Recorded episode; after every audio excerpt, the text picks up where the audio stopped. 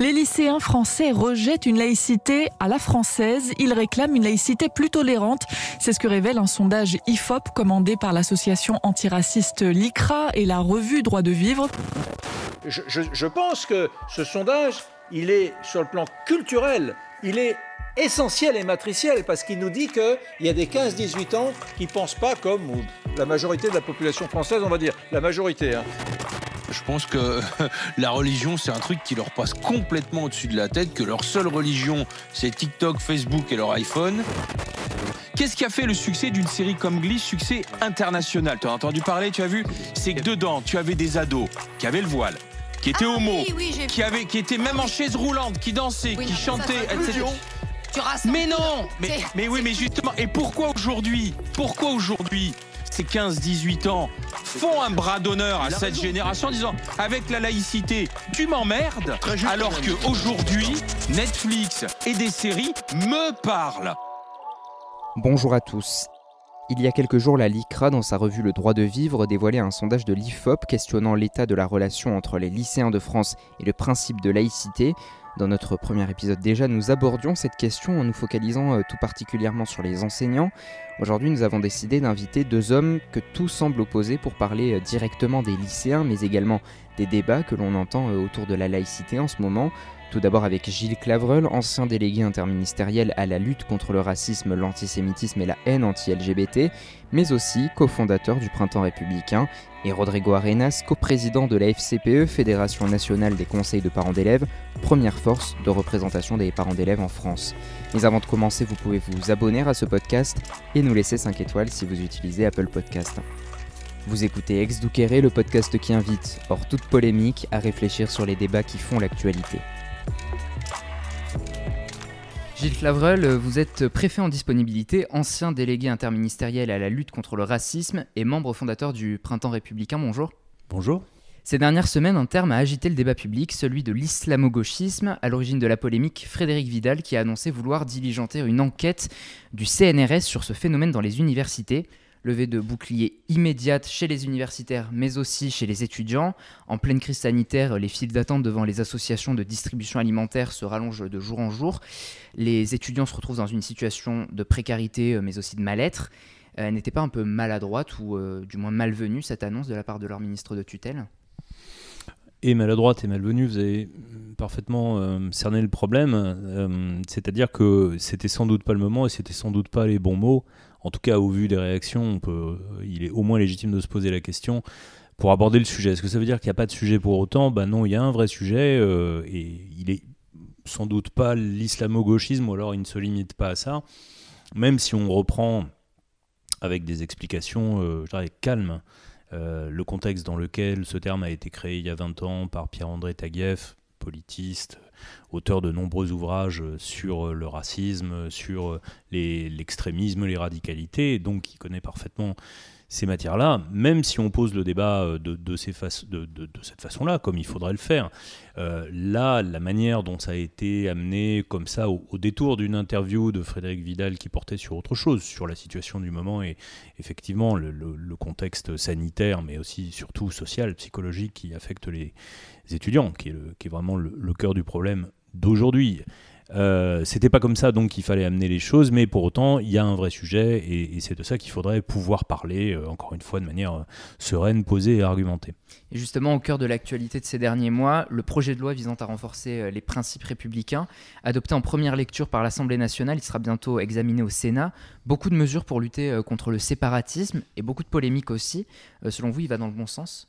Alors là encore, on s'est beaucoup focalisé sur les querelles sémantiques. C'est pas qu'elles n'ont pas d'intérêt, mais avant ça, peut-être il faut s'intéresser au fond des choses, à la réalité sociale, idéologique, culturelle, le cas échéant religieuse euh, dans notre pays. Et euh, il est difficile de contester euh, qu'il y a à la fois un clivage, peut-être même un fossé culturel, idéologique, qui est en train de se creuser, mais depuis longtemps. Euh, entre la société française dans son ensemble et certains courants, certains groupes sociaux, certaines, certaines forces idéologiques, dont euh, l'islamisme, dans ses différentes composantes, ses différents courants, est euh, à la fois l'aiguillon, le vecteur, le nom, le symbole, tout ce que vous voudrez. Et on, voit ce décalage. Là, il y a un sondage qui a été commandé par la LICRA qui le montre de façon extrêmement claire. Il y a un décalage de perception. Alors, entre les jeunes et, les aînés, entre votre génération et la mienne, pour dire les choses clairement, euh, mais ça, j'allais dire que c'est habituel. Hein. Il y a toujours, les, les, jeunes ont toujours une perception un petit peu différente des choses, et c'est et c'est bien normal. Euh, mais il y a aussi, euh, le sondage le dit, on y a moins insisté parce que bah, c'est plus inconfortable, mais enfin, il faut quand même affronter les choses à un moment donné. Il y a aussi chez les jeunes musulmans, et une partie d'entre eux de manière très significative, il y a un décalage en termes de valeur, de perception de ce qu'est la laïcité, de perception de ce que doit être la liberté d'expression. Ce décalage-là il ne faut pas le cacher, il ne faut pas l'occulter ni le minimiser, il existe, il est réel, et c'est un vrai sujet, ça doit être un sujet de politique publique, ça doit être un sujet sujet d'éducation, de pédagogie, pas de coercition. Hein, c'est pas pas ça la question. Mais enfin, ça doit quand même faire réfléchir qu'il y a un tel décalage de valeurs, non seulement entre les jeunes et les adultes, mais comme je le disais, c'est dans la nature des choses, mais aussi à l'intérieur de la jeunesse, selon euh, l'appartenance religieuse et, et, le groupe social euh, entre différentes catégories de jeunes. Justement, ce sondage, euh, vous en parliez, il dépeint une relation, comme vous l'avez dit, très dégradée entre le principe de la laïcité et les lycéens euh, en France. Euh, pour donner quelques chiffres, il serait 37% à considérer les lois de 1905 ou de 2004 comme étant discriminatoires envers les musulmans. Euh, on observe également que seulement 61% des, élèves affirment que Samuel Paty avait raison de montrer les caricatures, et de plus 52% ne sont pas favorables au droit de critiquer une croyance, un symbole ou un dogme religieux. Euh, vous avez lu, euh, comme, nous tous, cette, enquête avec attention. Euh, qu'est-ce que vous en avez retenu au-delà de, ce que vous nous disiez précédemment? Bah, Je vous le dis, il y a un décalage entre, les, entre les jeunes, les lycéens et l'ensemble de la population qu'il faut analyser, là encore, hein, sereinement. Mais c'est certain, mais ça, ça a déjà été documenté par ailleurs, que le respect la notion de respect des identités, des, valeurs, des cultures d'autrui est plus forte dans votre génération, dans la génération, mettons, des 15-25 ans, qu'elle ne pouvait l'être euh, jusqu'à présent. Bon, euh, ça, peut s'expliquer de, beaucoup de manières, mais euh, la, valorisation des identités, le respect des convictions, la préférence pour une forme de pluralisme et de multiculturalisme par rapport à un modèle, mettons, plus unitaire, plus intégrateur, euh, et est un fait générationnel, est un fait d'aujourd'hui indéniable.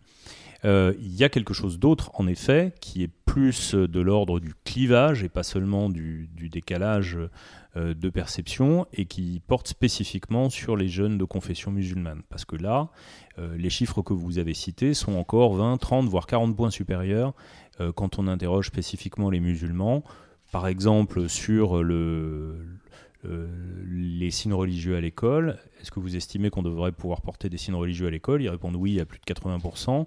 Même chose quand on leur demande si les agents publics devraient pouvoir porter des signes religieux. Ils disent oui à 80%, quelque chose comme ça.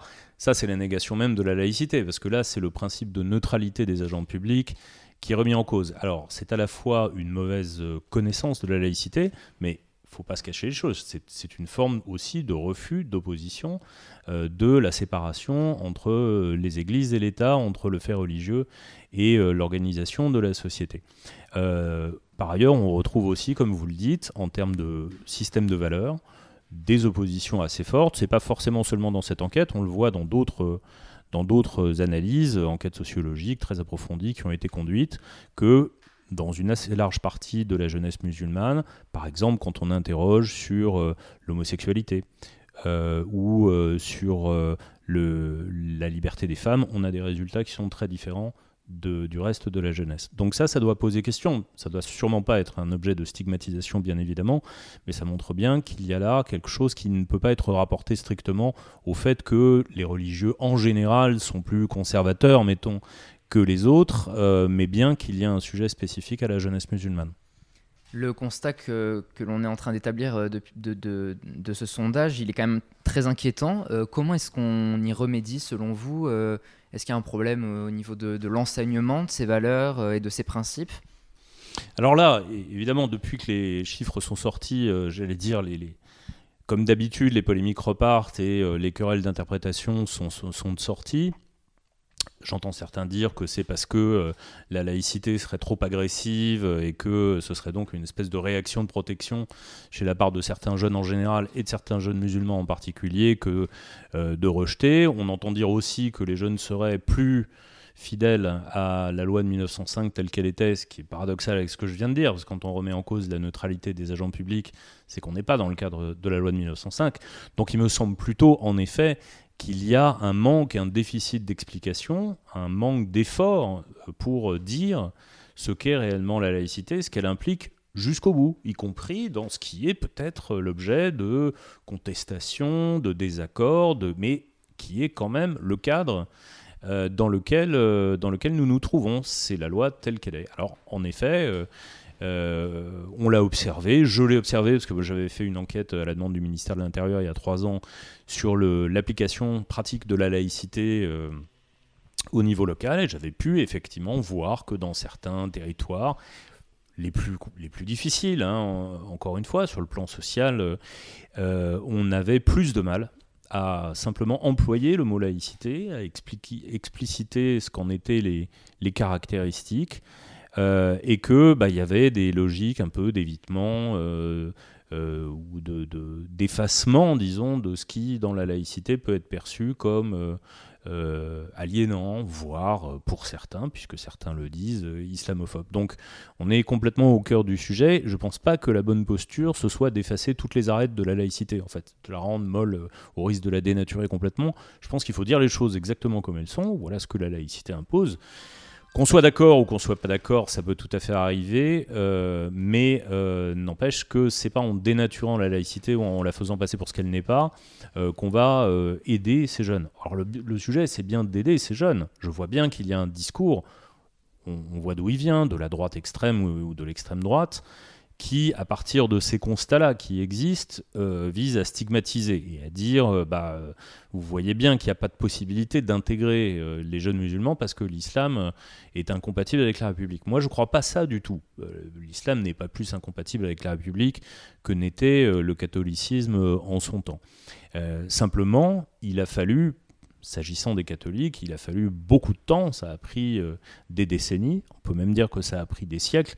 On ne peut pas s'attendre aujourd'hui à ce que ça aille aussi vite que ça avec une population euh, et une religion qui est alors à la fois relativement jeune sur le sol français et donc confrontée à un modèle qui est très différent du modèle socioculturel euh, des, des pays d'origine, d'une part, et puis d'autre part, qui est aussi en proie à euh, des, un travail idéologique qui est celui de l'islamisme international. C'est-à-dire que tout ça, c'est pas seulement un contexte franco-français, il faut jamais perdre ça de vue. Ce sont aussi des entreprises idéologiques qui sont euh, euh, exercées, activées depuis maintenant quatre décennies par à la fois des organisations, des prédicateurs, mais aussi des pays qui financent des courants islamistes, des organisations des personnes qui sont présentes sur notre sol et qui exercent un véritable travail idéologique. Je vais maintenant vous lire une, réaction à cette enquête de la LICRA.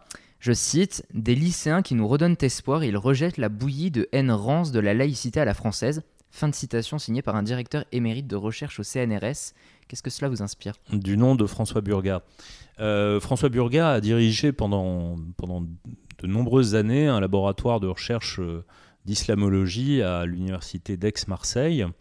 Et il fait partie de ceux qui considèrent que euh, l'islamisme n'est pas un problème ou un danger en soi, qu'il n'est qu'une réaction politique euh, aux crimes de l'Occident. Et ces crimes de l'Occident sont entendus de manière très très large, comme toutes les politiques coloniales et postcoloniales, toutes les guerres que tous les pays occidentaux ont menées euh, en région, sur le terrain irakien, en Syrie, au Liban, Bref, que la présence de l'ensemble des pays occidentaux euh, a généré un ressentiment très très fort euh, parmi les populations qui a pris cette forme politique ou politico-religieuse qu'est l'islamisme. Euh, cette théorie, on voit bien, est une lecture totalement idéologique des choses. Parce que par exemple, elle, elle, aboutit à dire, ce qui est aberrant, que les attentats qui ont été commis en France à partir de 2012 sont la résultante de l'action militaire de la France, enfin des, pays occidentaux en Irak par exemple, alors même que la France est opposée à la guerre en Irak. Donc, si on suivait cette logique, si absurde qu'elle soit, c'est pas la France qui aurait dû être visée, ce sont euh, les États-Unis et les pays qui euh, faisaient partie alors euh, de la coalition. Donc on, voit bien qu'on est là dans une, relecture complètement idéologique et pour tout, pour tout dire complètement travestie des choses. Et par ailleurs, là, quand on, quand on dit à propos de, euh, de, de, de, ce sondage et de ce qu'il veut dire sur la laïcité. C'est une incompréhension totale des principes de laïcité que j'ai rappelé tout à l'heure. Donc c'est un, un postulat purement idéologique et c'est pas ça qui va nous faire avancer pour dire la chose clairement. Juste après euh, vous, dans cet épisode, nous serons avec Rodrigo Arenas, qui est coprésident euh, de la FCPE. Il y a quelques semaines, il avait attaqué en diffamation l'ancien inspecteur de l'éducation nationale, Jean-Pierre Aubin, qui avait alerté parmi les premiers sur les atteintes à la laïcité à l'école parce que Jean-Pierre Robin avait affirmé que Rodrigo Arenas, son association, la FCPE, avait donné des gages aux islamistes pour gouverner. Si vous aviez un mot à, dire à Rodrigo Arenas, qu'est-ce que ce serait? Oh, moi, j'ai pas de conseil à lui donner, mais je, crois que au, sein même de la FCPE, il me semble que les parents euh, attendent que cette organisation, comme d'autres d'ailleurs, qui sont issus de la gauche, qui sont de tradition laïque, universaliste, euh, fasse un peu plus pour euh, s'occuper, s'intéresser aux intérêts matériels et moraux des élèves et des parents d'élèves, et un peu moins pour être sur le front de polémiques politiciennes. Merci beaucoup, Julie Clavreul, d'avoir répondu aux questions d'Ex Rodrigo Arenas, vous êtes le coprésident de la FCPE, Fédération des conseils de parents d'élèves. Bonjour. Bonjour. Je suppose que vous avez lu euh, la récente étude de l'IFOP pour la LICRA qui euh, dépeint un rapport dégradé entre la laïcité et les lycéens. Comment euh, avez-vous réagi à la lecture de, cette, de cette enquête? Alors, un rapport dégradé, c'est une opinion en l'occurrence. Moi, ce que j'y constate surtout, c'est que la jeunesse, euh, c'est-à-dire nos enfants, sont davantage sur une vision de la laïcité plutôt à l'anglo-saxonne que ce qu'on imaginait euh, dans l'inconscient collectif, euh, dans la culture générale, en tout cas la mienne, comme étant la laïcité que je qualifierais de façon très schématique à la française. Et que cela, il y a des raisons. Ce qui m'intéresse en tant que coprésident d'une fédération de parents d'élèves, c'est de m'interroger sur les raisons. Pourquoi est-ce qu'il y a une dichotomie, a priori, entre la représentation de laïcité euh, de la génération des parents à laquelle j'appartiens et euh, nos enfants, euh, parce que manifestement, pour pouvoir dialoguer avec nos enfants, pour pouvoir avoir notre rôle d'éducateur vis-à-vis d'eux, il faut aussi comprendre pourquoi est-ce qu'ils en sont là, au-delà des représentations, des caricatures et des préjugés auxquels on enferme souvent ce débat qui est très profond et très structurant de la République française. Euh, je vais donner quelques chiffres pour qu'on y voit plus clair. Selon ce sondage, 37% des lycéens euh, considéreraient les lois de 1905 ou de 2004 comme étant discriminatoires envers les musulmans. Euh, on observe également que seulement 61% des élèves affirment que Samuel Paty avait raison de montrer les caricatures. 52% ne sont pas favorables au droit de critiquer une croyance, un symbole ou un dogme religieux. Comment vous voulez expliquer justement ce changement dont vous parliez? Alors d'abord, quand on prend les chiffres, euh, il faut aussi euh, donner le pendant. C'est-à-dire que s'il y a euh, par exemple 51% d'enfants qui disent blanc, ça veut dire qu'il y en a 49, qui disent noir. Donc il, il s'agit de, ne pas se focaliser sur seulement un aspect du sondage. Et c'est ça qui est intéressant, parce qu'on se rend compte que cette question est beaucoup plus complexe que d'assonner des chiffres qui du coup enferment le débat, et en particulier une génération tout entière, dans des représentations qui sont souvent beaucoup, avec beaucoup de présupposés des adultes, qui n'est pas forcément ce qu'expriment les jeunes, enfants. En revanche, euh, il me semble pour échanger aussi avec euh, des parents d'élèves et échanger aussi avec des enfants, euh, nos enfants, des jeunes en particulier, que euh, les représentations, l'acculturation dans laquelle nous sommes est aussi liée à l'environnement culturel dans lequel ils évoluent. Par exemple, l'essentiel des séries ou des représentations médiatiques auxquelles ont accès nos enfants sont essentiellement des séries qui sont anglo-saxonnes, nord-américaines, anglaises ou autres, dans lesquelles la question du rapport à la religion, c'est-à-dire la place de la religion notamment dans la sphère publique, mais aussi dans la face, dans la tolérance qu'on a dans l'espace public par rapport à celles et ceux qui utilisent des signes qu'on appelle ostentatoires en France est différente. Et donc l'univers culturel dans lequel ils évoluent est différent de celui dans lequel moi-même j'ai évolué. je n'ai pas évolué dans, un, dans une représentation culturelle, par exemple à la télévision, ou y compris dans les journaux, j'ai 46 ans, qui est celle de mes enfants.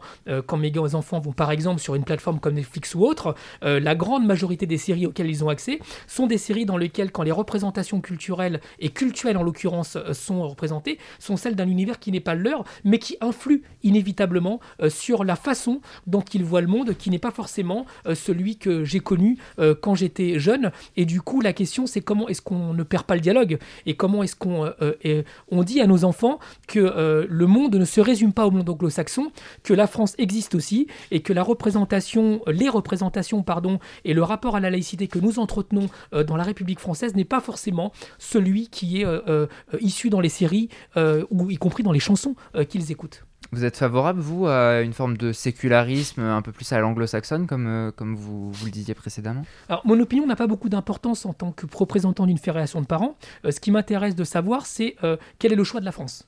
si la France choisit un modèle à l'anglo-saxonne, et il ne me semble pas que ce soit d'actualité, alors nous devons réaffirmer fortement le modèle laïque que nous préconisons en France. Et pour cela, force est de constater que l'école ne fait pas forcément son travail. ne fait pas son travail non pas qu'elle ne soit pas laïque, mais que euh, force est de constater euh, que le référentiel euh, éducatif dans lequel évoluent nos enfants à l'extérieur de la société, mais aussi à l'intérieur d'un schéma scolaire, ne correspond plus à travers les outils mis à leur disposition pour réaffirmer cette laïcité, entre guillemets, à la française, qui est très contestable, non pas sur le fond, mais dans les représentations qu'on en a, parce que souvent on dit laïcité à la française, mais c'est un mot valise dans lequel, quand on commence à creuser, même celles et ceux qui les emploient, on voit bien qu'il y a des différences. Donc, Concrètement, euh, si on considère qu'il euh, faut réaffirmer euh, cette laïcité, c'est-à-dire que nous préconisons à la FCPE d'ailleurs la séparation du religieux avec la sphère publique, notamment dans les représentations de représentants de l'État,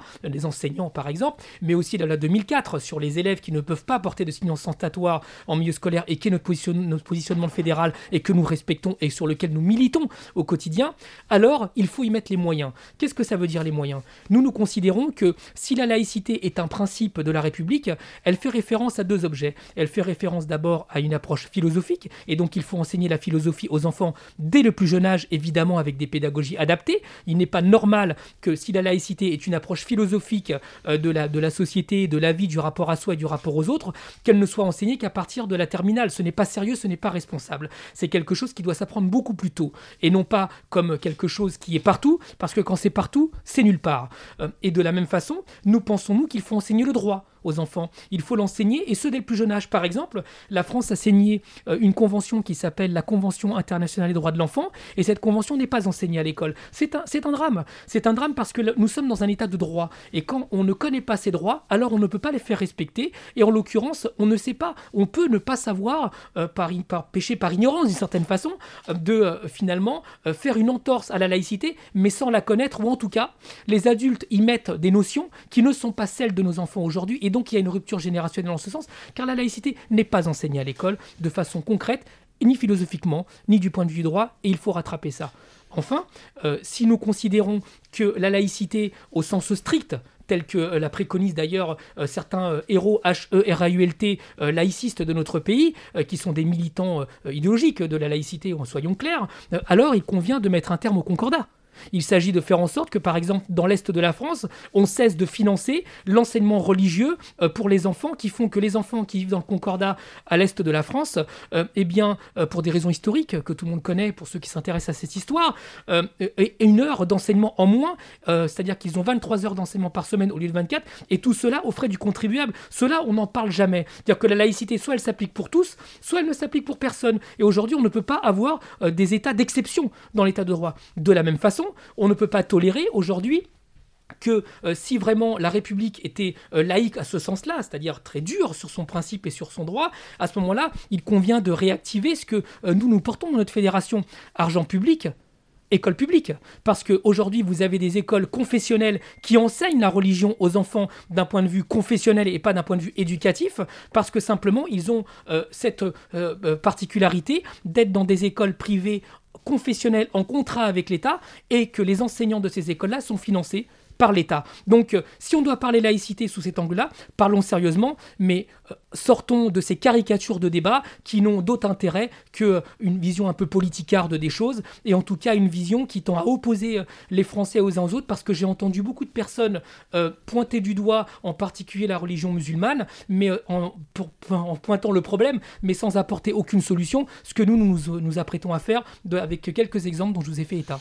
Juste avant, nous étions dans cet épisode, nous étions avec Gilles Clavreul, préfet en disponibilité et membre fondateur du Printemps républicain, il estimait que certains adhérents euh, s'attendaient à plus de clarté venant de la part d'associations comme la vôtre, aux origines, il l'a rappelé, républicaine, laïque. Vous ne souhaitiez pas lui répondre? Bah, écoutez, moi, j'ai pas, euh, je ne dis pas à Gilles Cavrol comment il doit gérer le printemps républicain et ses quelques adhérents. Donc, je l'invite à ne pas s'occuper des adhérents de la FCPE. C'est notre affaire, c'est notre problème. Mais je tiens à rappeler, non pas à Gilles Cavrol, qui est euh, représentant d'une officine très idéologique euh, vis-à-vis de la laïcité, avec qui nous partageons pas grand-chose finalement sur la façon dont on gère les choses. finalement, de, de, dire que la, la, position qui est celle de la, de la FCPE, c'est de défendre le droit des parents. Et jusqu'à preuve du contraire, y compris son ami Jean-Michel Blanquer a très clairement dit que la position de la FCPE n'était pas contraire au droit. Nous, nous défendons le droit des parents. Euh, pour ce que pense Rodrigo Arenas de la laïcité euh, et de tous les, sujets euh, qui nous opposent, écoutez, ça n'a pas beaucoup d'importance dans l'état actuel, puisque moi, je représente une fédération de parents de 300 000 adhérents et on ne m'a pas demandé mon avis. Moi, je défends le droit. Je défends le droit de tous les parents, même celles et ceux qui sont pointés du doigt par le printemps républicain, qu'on essaye de cibler comme étant le problème de la France sous une sorte de couvert de grand remplacement imaginaire venant de la gauche j'ai cru comprendre. Euh, mais euh, moi, ce que j'attends, c'est les solutions. Et je ne vois pas l'ombre d'une solution pour répondre aux problèmes que nous ne nions pas. Car oui, je l'ai toujours dit, euh, les parents ont le droit, pour être très clair, de faire des sorties scolaires, mais ils ont aussi un devoir. Et on oublie souvent de le dire, c'est qu'ils n'ont pas le droit de faire du prosélytisme. Voyez, nous défendons le droit, on le défend le droit entier et complet, et nous n'avons aucune leçon à recevoir. Et au contraire, nous, nous défendons le droit des parents, point barre.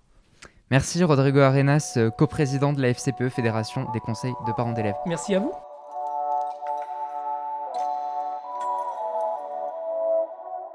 C'est la fin de cet épisode. Merci à nouveau à nos deux invités, Gilles Clavreul et Rodrigo Arenas. Merci également à Roméo Chauvel avec qui nous avons préparé cet épisode. Vous pouvez vous abonner à Exdoukéry pour ne manquer aucun numéro et nous laisser 5 étoiles si vous nous écoutez sur Apple Podcast. Un grand merci à vous et à très vite pour un nouvel épisode.